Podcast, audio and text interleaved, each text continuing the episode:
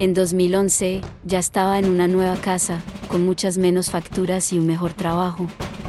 Los siguientes años fueron los años dorados para mi sendero hacia las energías renovables y mi vida fuera de la red. Estaba decidido a prepararme para vivir fuera de la red y finalmente lograr este objetivo en meses, no años. Comencé mi formación en electricidad a través de cursos por la red mundial y por correspondencia, y también estuve trabajando y estudiando en una universidad local. Estaba planificando, calculando, diseñando y construyendo. Diseñé y construí varios conjuntos de placas solares, montados en techos, montados en postes y en estructuras de madera. Diseñé y construí varios sistemas de bancos de baterías para exteriores. Compré e instalé varios inversores, controladores de carga y desconexiones. Incluso alquilé un almacén local, e intenté iniciar un negocio de energía solar, pero no recibió la atención necesaria para invertir más en el negocio y hacerlo crecer, así que lo abandoné a los pocos meses. En casa instalé una turbina eólica en un poste de 6 metros. Instalé, utilicé y probé varios sistemas completos de energía solar tanto dentro como fuera de la red eléctrica, y reemplacé dos de los tres principales consumidores de energía eléctrica de mi casa, la estufa y la secadora de ropa eléctrica. En su lugar, instalé electrodomésticos de gas propano líquido, GLP, y tenía planes de reemplazar pronto mi calentador de agua por un modelo de GLP sin tanque. Pero, mientras realizaba todas estas instalaciones y realizaba todas estas pruebas, y me volvía más eficiente energéticamente, noté algo curioso noté que mis facturas de electricidad aumentaron. Me quedé estupefacto. Llamé a la compañía eléctrica local y le expliqué mi situación inexplicable. Mis facturas pasaron de un promedio de poco menos de 100 dólares por mes a casi 170 dólares por mes. La factura de algún mes se disparó a más de 200 dólares. Hasta noté que un individuo visitó mi casa, sin avisar, e inspeccionó mi instalación solar. Sospecho que fue un empleado de la compañía eléctrica. Frustrado con mis altas facturas, llamé a la compañía eléctrica varias veces, pero todo lo que me dijeron fue lo mismo.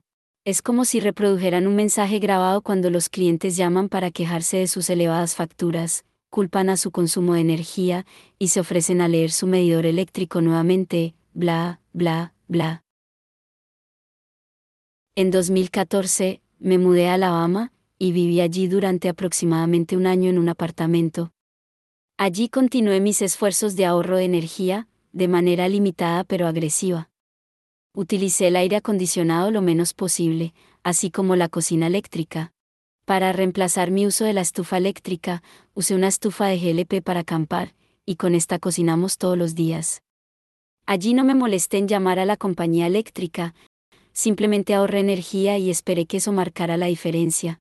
Si no era así, me contentaba simplemente con no utilizar mucha energía y mejorar mis métodos de eficiencia. Incluso instalé un panel solar en mi camioneta, en un intento de cargar y usar baterías para los aparatos electrónicos de mi hogar. Pero las cosas estaban un poco feas en Alabama, y noté que era un estado mucho más atrasado, así que saqué mi culo de allí en poco tiempo. Regresé a Georgia en 2015, e intensifiqué mis esfuerzos en la energía solar, diseñando y construyendo más sistemas energéticos y ampliando mis conocimientos. Incursioné en los servicios de instalación de energía solar como empresa nuevamente e instalé varios sistemas pequeños. En 2016, decidí probar un negocio solar, nuevamente, alquilando un espacio comercial local. La energía solar era popular y más asequible, y el espacio estaba en una calle muy transitada, así que esperaba que atrajera mucha más atención que mi último intento de hacer negocios en 2011. Dejé mi trabajo, que era bastante explotador, y por primera vez me dediqué completamente a mi negocio solar. Pasé la mayor parte de mi día trabajando en ello, y preparándome para el día de la inauguración. Instalé un sistema solar en la tienda, y no le conecté ningún servicio público. Allí estaba oficialmente 100% fuera de la red, y estaba muy orgulloso de esto. Traje agua para beber y para ir al baño cuando la necesitaba. Realicé el cableado para que mis luces y equipo de oficina funcionaran con el sistema solar. Realmente hice un esfuerzo honesto para realizar mis sueños de echar un negocio solar a andar. Comenzaron a surgir ideas sobre el potencial empresarial, ventas, servicios, consultoría, arrendamiento, sistemas en vehículos recreativos, sistemas fuera de la red, aplicaciones en granjas, etc. Vendí tecnologías solares con la esperanza de atraer clientes interesados en servicios de instalación, la cual planeaba que fuera la parte más rentable del negocio. Pero pronto me di cuenta de que las ventas por sí solas eran escasas, y que las instalaciones para viviendas realmente requerían una licencia de contratista estatal, que yo no tenía.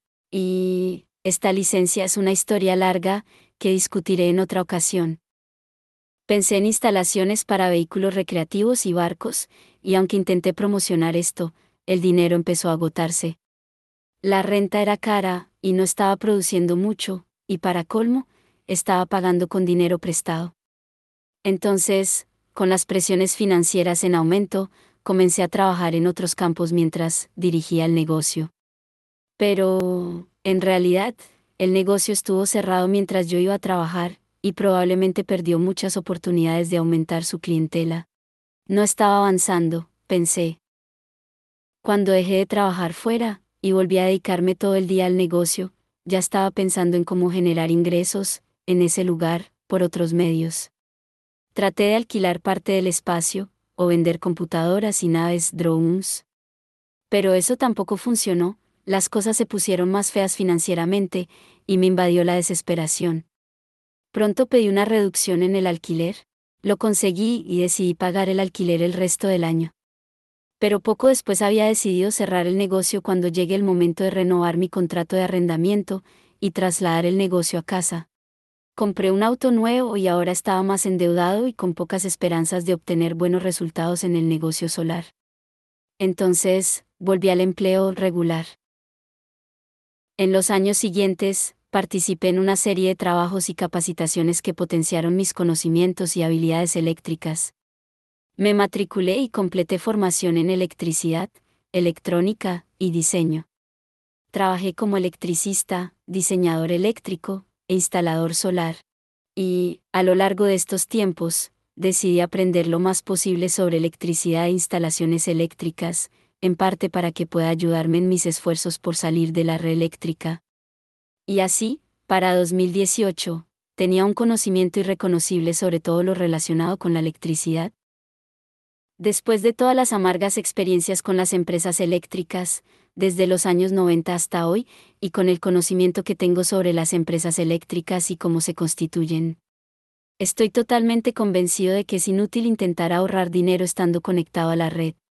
Y, Creo de todo corazón, y definitivamente puedo convencerte, que para pagar menos y ahorrar energía, es necesario cortar el servicio público y abastecerse de energía propia. De esta manera, no desperdiciarás valiosos fondos para pagar algo que no estás usando, o correr el riesgo de ser penalizado por usar menos energía. Creo que es mejor retirar tu inversión en la red pública y traer esta a la red individual.